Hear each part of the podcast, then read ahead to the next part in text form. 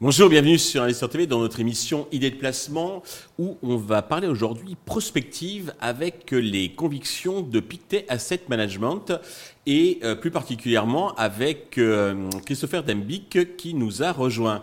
Christopher, bonjour. Bonjour. Alors, il y a eu un mercato euh, à la rentrée en septembre, donc et vous êtes passé chez Pictet Asset Management. Deux mots peut-être de présentation sur euh, cette euh, auguste maison Bien sûr. Alors, Auguste Maison, hein, qui est bien sûr très ancienne. Le point qui est important, c'est qu'on est suisse, donc on a un ADN suisse qui est vraiment très connu et qui influence beaucoup sur la culture d'entreprise. Le deuxième point, c'est qu'en France, on est beaucoup connu pour l'investissement thématique, mais finalement, on a aussi une gamme qui est beaucoup plus diversifiée sur une myriade d'autres investissements, notamment sur l'obligataire qui revient en force vu le contexte à l'heure actuelle. Donc une très belle maison et bien sûr très heureux euh, d'être chez Pictet. Alors comme chaque année, donc vous faites des prévisions et vous êtes venu bah, nous, nous éclairer donc euh, l'année qui se présente devant nous. Euh, alors vous voyez des tensions, pas mal de tensions géopolitiques donc sur différentes localisées donc un peu partout sur, la planète. quelques exemples? Alors oui, c'est vraiment la thématique pour nous. Hein. C'est vraiment ce risque géopolitique qui est très localisé. On a bien sûr la zone qu'on connaît au Proche-Orient, encore ce qui se passe en mer Rouge. Ça c'est ce que tout le monde assez bien identifié. Vous avez des tensions, par exemple, en Amérique latine, entre le Guyana et le Venezuela, avec en toile de fond l'accès à des richesses pétrolières, mais surtout, peut-être le vrai point de tension qui est un peu négligé par les investisseurs, c'est ce qui se passe en mer de Chine méridionale. Alors, quand on pense mer de Chine méridionale, on se dit tout de suite Taïwan, oui, certes, mais il y a un peu plus, parce qu'effectivement, vous avez aussi des tensions qui sont quasiment similaires et qui sont très intenses depuis à peu près 2-3 mois entre la Chine et les Philippines. Même chose sur des questions de souveraineté au niveau de certains îlots et îles. Le point qui est important pour l'investisseur, surtout l'investisseur européen, c'est que cette zone-là, on a 40% du commerce extérieur de l'UE qui longe cette zone. Donc ça longe effectivement Taïwan, mais ça longe aussi au niveau des Philippines. Donc à surveiller de très près, pour nous, ça va être un point de friction éventuel négligé, mais ça peut aussi avoir une escalade et donc avoir un vrai impact sur le marché. Alors justement, euh, en, ces tensions et celle-là en particulier, donc dans cette zone, risque de provoquer une pénurie d'approvisionnement, etc. Ça crée plutôt donc une récession ou euh, une à l'inverse donc une reprise d'une inflation euh, aiguë. Alors on n'est pas du tout sur un scénario récessionniste à l'instant T. On le voit, on a quand même des indicateurs, même y compris américains, qui sont quand même très bons. On a vraiment une force de résilience de l'économie. Alors c'est un peu moins le cas en zone euro bien sûr qu'aux États-Unis, mais malgré tout c'est pas ce scénario-là. La question c'est l'inflation. On voit que les, par exemple, les perturbations au niveau de la mer Rouge, pour nous, c'est pas complètement inflationniste. Euh, le sujet, c'est que ça va, euh, grosso modo, ça induit un peu un bond de l'inflation, mais qui est très limité, qui va pas se percevoir au niveau du consommateur. En revanche, le risque éventuel, c'est qu'on a tous ces canaux où vous avez des perturbations. Bien sûr, la mer Rouge est l'exemple actuel.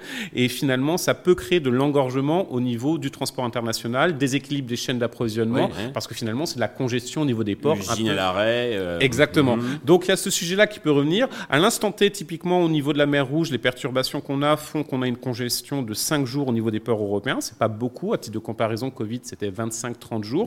Mais ça peut dégénérer très rapidement. On voit. Hein, S'il y avait un véritable blocage du canal. Ou, euh, Complètement. Et on voit, ça fait à peu près plus d'un mois et demi que la situation se dégrade et qu'elle n'est toujours pas restaurée. Donc ça montre que c'est aussi un problème pas structurel complètement, mais qui va être durable et à gérer pour les entreprises. D'accord.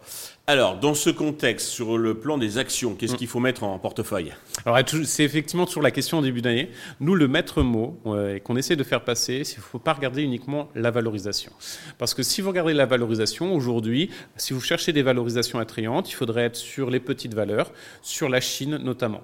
Et euh, force est de constater qu'être sur les actions chinoises est très compliqué et que pour nous, notamment pour les petites valeurs, c'est pas ce qu'on met en avant dans notre euh, idée d'investissement. Mm-hmm. On va plutôt privilégier finalement les grandes valeurs peu endetté, avec une préférence en termes de zone géographique sur les États-Unis, parce que c'est là où on a le plus de croissance. On a aussi une autre exception parmi les économies développées. On est très optimiste et on s'est confirmé par rapport à l'évolution de l'année 2023. Donc c'est une continuation sur le marché boursier japonais. On considère que là encore, ça va continuer d'augmenter. Pour donner un indicateur, hein, sur le marché boursier japonais, ça a été atone pendant plus de 10 ans.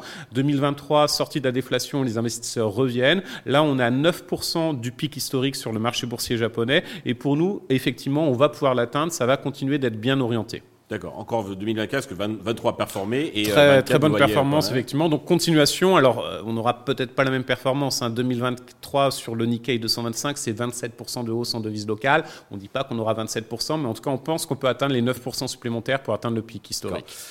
au niveau émergent, alors bon la Chine pas trop, mm. mais on parle de l'Inde, du Mexique. Qu'est-ce que vous en pensez? Complètement. C'est tout à fait pertinent. Si vous regardez l'Inde, c'est un marché boursier alors qui a, qui a plusieurs avantages parce que déjà les investisseurs reviennent. Il faut des flux et on les a.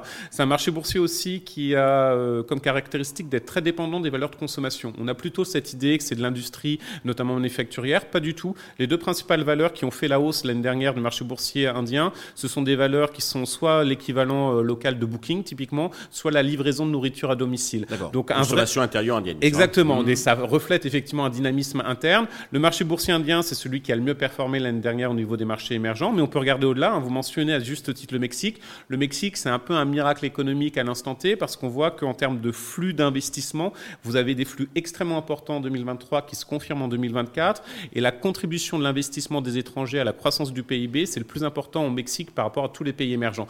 Donc, bien évidemment, il faut voir quelles sont les zones émergentes, c'est très large, mais si on regarde l'Amérique latine et justement cette zone aussi Asie du Sud, c'est là où c'est pertinent, c'est là où on peut trouver du rendement et se diversifier un peu.